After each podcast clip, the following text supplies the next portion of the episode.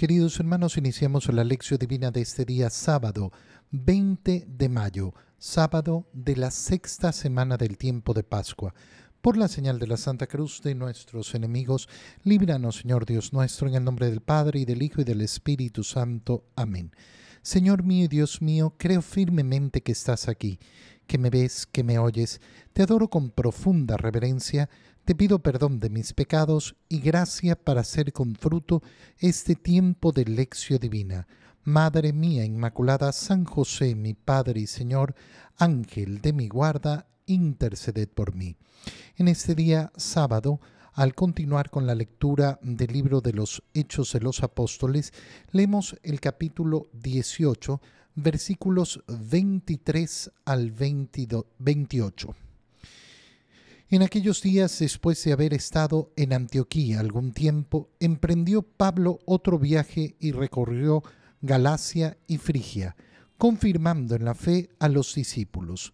Un judío natural de Alejandría llamado Apolo, hombre elocuente y muy versado en las escrituras, había ido a Éfeso. Aquel hombre estaba instruido en la doctrina del Señor y siendo de ferviente espíritu, disertaba y enseñaba con exactitud lo concerniente a Jesús, aunque no conocía más que el bautismo de Juan. Apolo comenzó a hablar valientemente en la sinagoga. Cuando lo oyeron Priscila y Aquila, lo tomaron por su cuenta y le explicaron con mayor exactitud la doctrina del Señor. Como él deseaba pasar a Grecia, los hermanos lo animaron y escribieron a los discípulos allá para que lo recibieran bien. Cuando llegó, contribuyó mucho con la ayuda de la gracia al provecho de los creyentes, pues refutaba vigorosamente en público a los judíos, demostrando por medio de las escrituras que Jesús era el Mesías. Palabra de Dios. Vemos en esta parte del libro de los Hechos de los Apóstoles cómo Pablo, eh, después de haber estado en Antioquía, emprende eh, eh, un viaje por Galicia, perdón, Galacia y Frigia, confirmando en la fe a los discípulos. Qué bonita expresión esta, confirmando en la fe porque nosotros recibimos el sacramento de la confirmación, eh, esa entrega del Espíritu Santo, y mm, puede referirse eh, eh, el, texto de los Hechos de los Apóstoles a que Pablo, después de un tiempo de ya haber entregado el bautismo, entregaba la confirmación. Pero sucede que también puede significar que pasa confirmando es decir, haciendo ese acto de que cada uno confirme efectivamente la fe. Fíjate cómo es tan importante a lo largo de nuestra vida confirmar nuestra fe. No estamos hablando solo del hecho sacramental, sino de que confirmamos eh, con nuestras acciones, con nuestras actitudes, con nuestro modo de vida. Si una persona ha recibido el bautismo, ha recibido la comunión, la confirmación, pero a lo largo de su vida no confirma, no confirma efectivamente estar caminando el camino de Cristo, entonces lógicamente ha decidido no vivir como cristiano.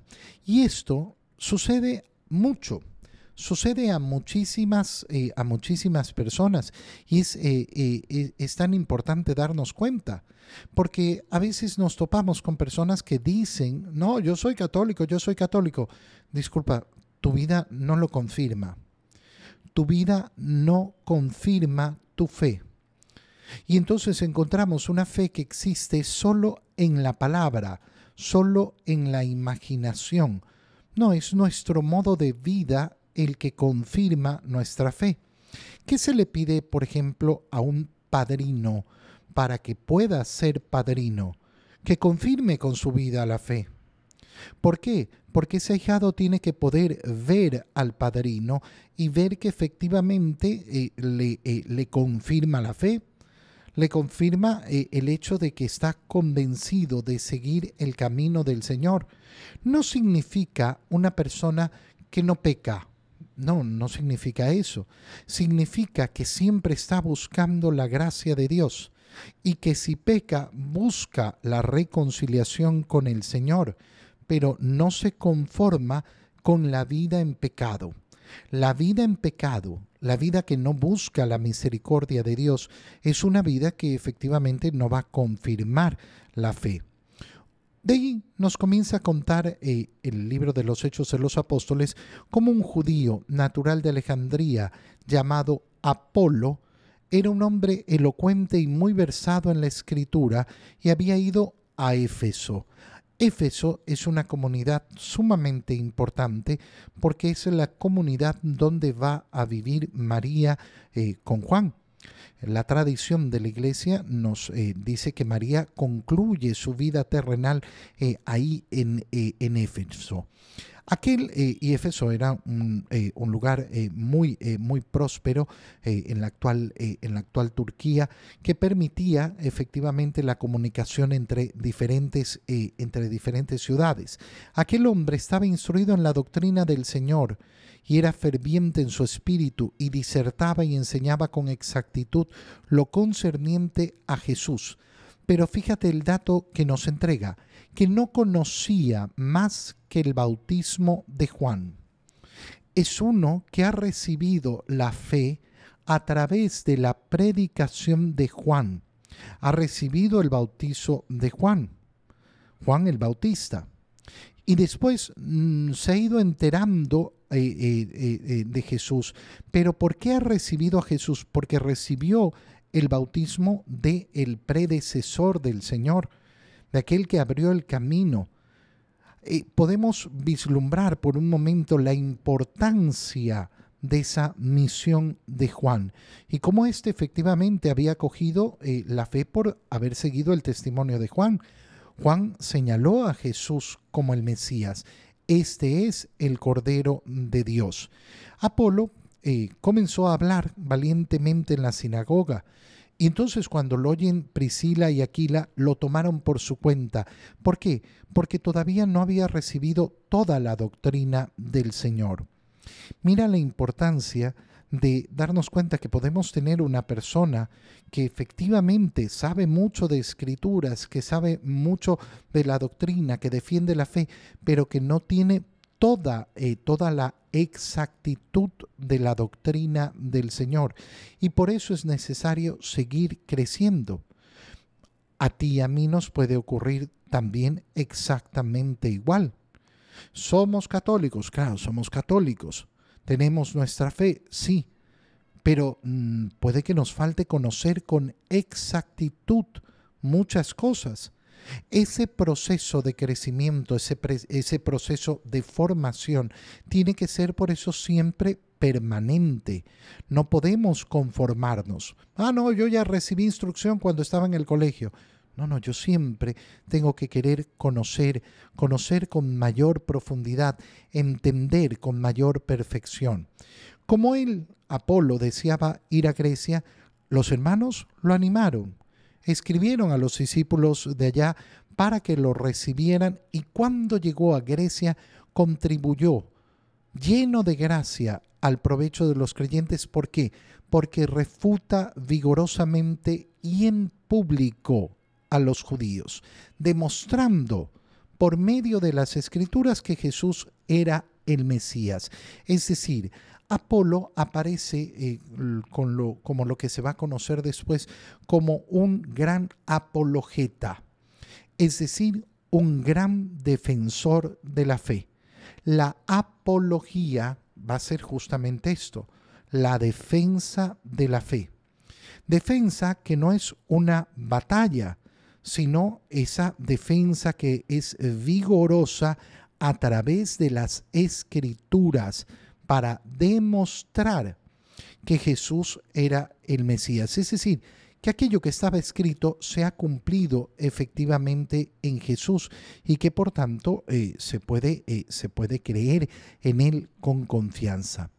En el Evangelio, leemos el Evangelio de San Juan, capítulo 16, versículos 23 al 28. En aquel tiempo Jesús dijo a sus discípulos, Yo les aseguro, cuanto pidan al Padre en mi nombre, se lo concederá. Hasta ahora no han pedido nada en mi nombre. Pidan y recibirán, para que su alegría sea completa. Les he dicho estas cosas en parábolas, pero se acerca la hora en que ya no les hablaré en parábolas, sino que les hablaré del Padre abiertamente. En aquel día pedirán en mi nombre, y no les digo que rogaré por ustedes al Padre, pues el Padre mismo los ama, porque ustedes me han amado y han creído que salí del Padre. Yo salí del Padre y vine al mundo, ahora dejo el mundo y vuelvo al Padre. Palabra del Señor. Estamos, recordémoslo, en ese discurso del Señor en la última cena, donde eh, em, ha sido una constante ese acercarse al Señor, unirse al Señor, que nos lo ha ido presentando a través de diferentes imágenes que nos invitan a esa relación íntima, íntima con Jesús, para que a través de esa relación íntima con Jesús nos relacionemos con Dios, ya no como criatura hacia el Creador, sino como el mismo Hijo al Padre en unión con Cristo, en común unión con Él, en comunión. Todo, eh, todo este discurso, por tanto, siempre va a estar empapado de la Eucaristía. ¿Por qué? Porque estamos en la última cena. El culmine, el máximo momento de la última cena, ¿cuál va a ser? Va a ser justamente el momento en el que el Señor le dice a sus discípulos, tomen y coman. Esto es mi cuerpo. En el Evangelio de San Juan no vamos a leer estas palabras. ¿Por qué? Porque San Juan no las va a repetir. Ya conoce los otros evangelios y sabe que se han transmitido con, eh, con fidelidad. Y entonces lo que hace Juan es poner lo que no han puesto los otros evangelios. Y por eso ha dedicado ese capítulo 6 de su evangelio a la doctrina de la Eucaristía.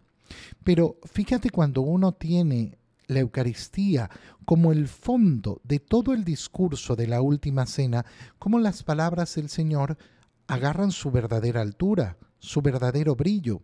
Yo les aseguro, cuanto pidan al Padre en mi nombre, se lo concederá. Ya hemos analizado porque el Señor está repitiendo esto, pero lo está repitiendo justamente porque es tan necesario adentrarnos en lo que significan estas palabras. Pedir en su nombre. ¿Qué significa pedir en su nombre? ¿Quién puede pedir en su nombre? Solo puede pedir en nombre de otro aquel que tiene una relación íntima con ese otro y que es además conocida, no secreta. ¿A qué me refiero?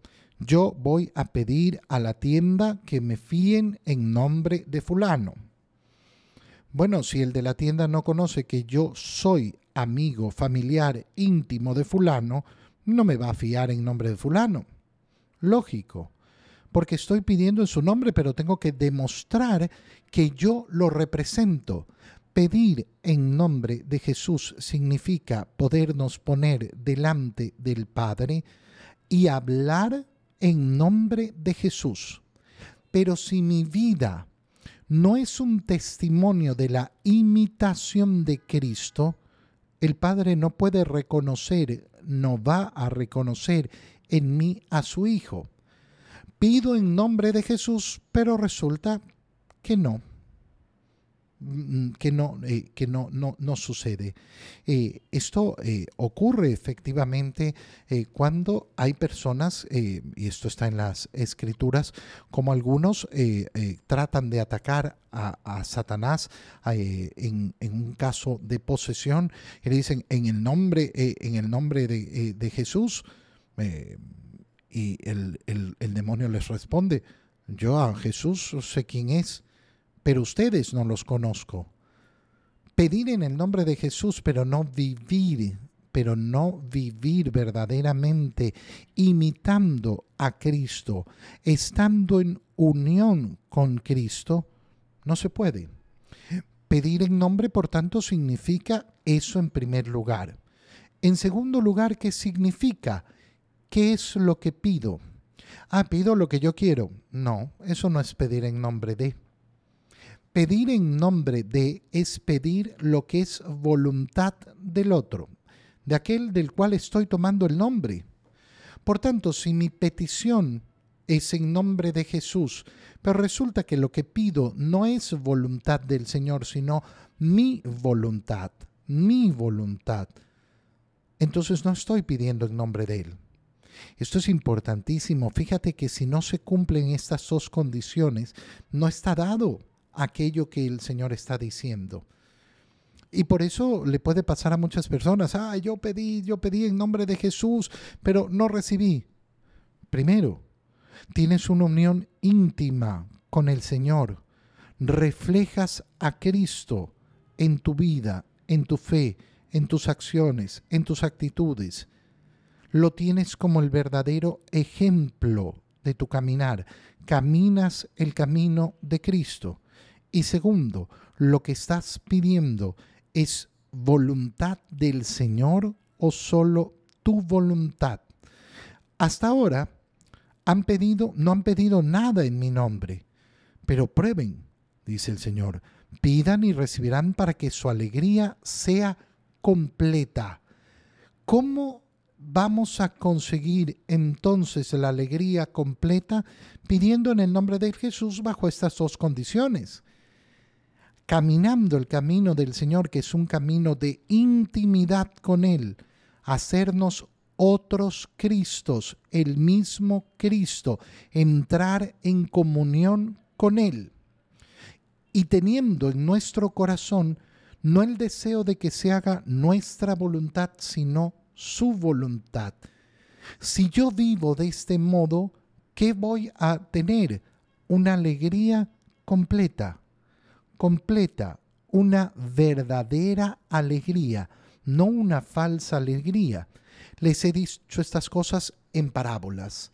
Hasta ahora el Señor ha hablado en parábolas, pero les dice, se acerca la hora en que ya no les hablaré en parábolas, sino que les hablaré del Padre abiertamente. Es decir, nos revela efectivamente cuál es la intimidad de Dios. Dios es Padre, Hijo y Espíritu Santo. En aquel día pedirán en mi nombre, y no les digo que rogaré por ustedes al Padre. ¿Por qué? porque el Padre mismo los ama.